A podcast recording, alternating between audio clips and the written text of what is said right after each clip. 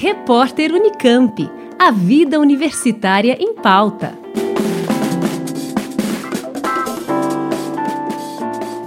A dublagem brasileira perdeu grandes nomes do setor. Orlando Drummond, dublador do Scooby no desenho animado, e Mário Monjardim, do Salsicha, no mesmo desenho, deixam um legado enorme para o audiovisual. Eduardo Vicente, professor do Departamento de Cinema, Rádio e TV da Escola de Comunicações e Artes da Universidade de São Paulo, destaca o contexto histórico da dublagem, que segue crescendo no Brasil, e também sobre a acessibilidade, o vínculo afetivo e o legado que esses grandes dubladores nos deixaram. Nós tivemos nesse momento inicial do cinema, né, do cinema mudo, né, que vai do final do século XIX até o final da década de 20, a grande presença de, de filmes alemães, de filmes russos, né, entre outros, no cinema mundial. A partir daí, a questão da língua se torna um, um problema, né? Ao longo dos anos 30, essa se torna uma grande questão. Então, alguns países eles vão tornar a dublagem obrigatória, né? No Brasil nunca houve obrigatoriedade, mas de qualquer modo a dublagem também começou rapidamente aqui. Como nós sempre tivemos esse grande consumo de, de filmes feitos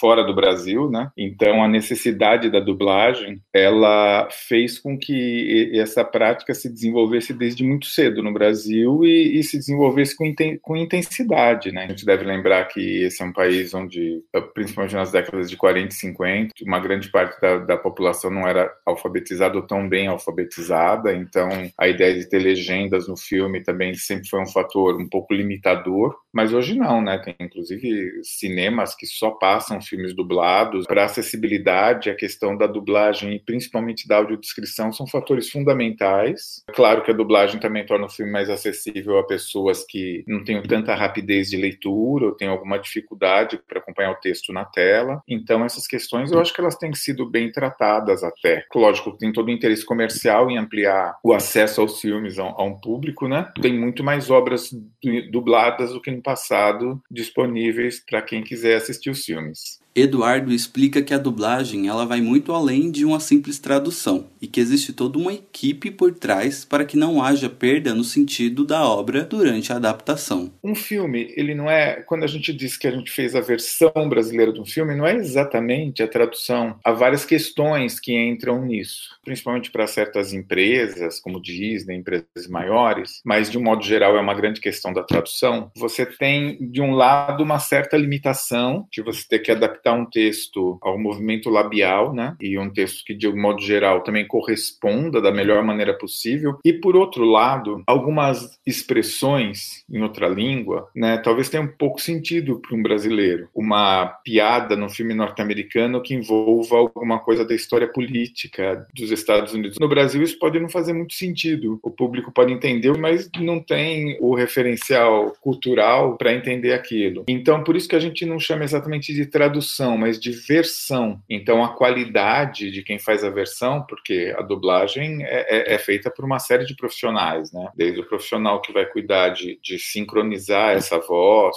com o filme original, os profissionais que, obviamente, os, que estão atuando e fazendo a dublagem, mas também os profissionais que tratam da tradução e da adaptação do texto. É uma versão, é uma adaptação, né? Se houver uma perda nesse sentido geral, uma perda de informações importantes que torne o filme filme incompreensível, certamente houve um péssimo trabalho de versão ou de tradução. Ele também explica qual é a formação necessária para se tornar um dublador aqui no Brasil. A formação de um dublador no Brasil, ela exige que ele tenha uma formação como ator, então você tem que ter um DRT, como eles chamam, para fazer dublagem, né? Tem que ter esse conhecimento, eu acho que isso também tem garantido a qualidade da dublagem brasileira. Um amigo meu que é dublador, ele fala que qualquer afirmação sobre qualidade sempre é relativa mas assim, é, há, há produções muito bem dubladas e há outras que não. O que eu diria é que no Brasil há uma grande tradução de dublagem e essa obrigatoriedade, né, dessa formação mais consistente para os dubladores, né? Então eu acho que isso garante que profissionais mais preparados estejam atuando no ramo de dublagem. O professor ressalta a importância do legado que Orlando e Mário deixaram e também comenta sobre a memória afetiva das pessoas em relação aos personagens de produções audiovisuais. Por fim,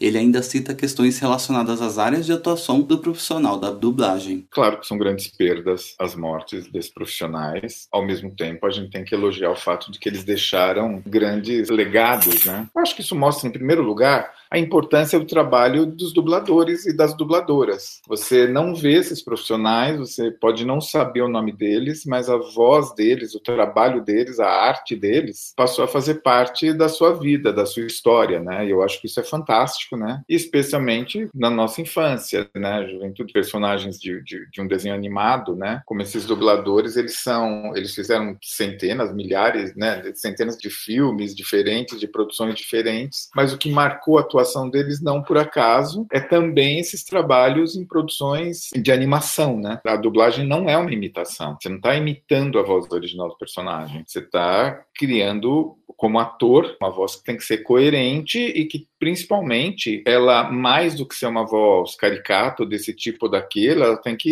expressar emoções, ela tem que ser uma voz que interprete o texto, interprete a ação. E eu acho que esse é o grande legado dos grandes dubladores, das grandes dubladoras e é, e é sobre isso que estamos falando aqui, né? É, é, falar sobre a importância do trabalho desses artistas e sobre como eles ele fica na nossa memória. Porque você não pensa que aquela é uma obra dublada, você se encanta com aqueles personagens com aquelas vozes, daquela maneira. Então você, mesmo inconscientemente, está incorporando o trabalho desses artistas na sua vida. Assim. Bom, há todo um universo de trabalhos para um profissional, para alguém que trabalha com dublagem. Hoje esse universo ele é bem complexo. Os filmes eles são lançados, né? Como a gente sabe, eles são lançados mundialmente. Então hoje a dublagem brasileira, por exemplo, ela, ela é feita juntamente com a produção do filme. Então você recebe o filme ainda não finalizado para dublar. Então a dublagem em si, desse lado, já é uma atividade muito mais levada a sério e muito mais complexa, porque às vezes envolve essa adequação da dublagem de cada país a padrões que estão se tornando globais é um grande mercado assim de, de voz também que, que surge com bastante força no Brasil hoje.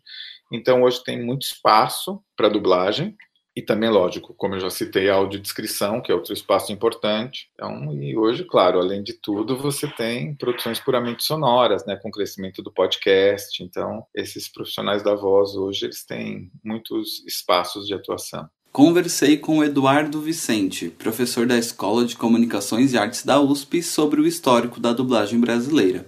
Wallace de Jesus, Rádio USP. Repórter Unicamp. A vida universitária em pauta.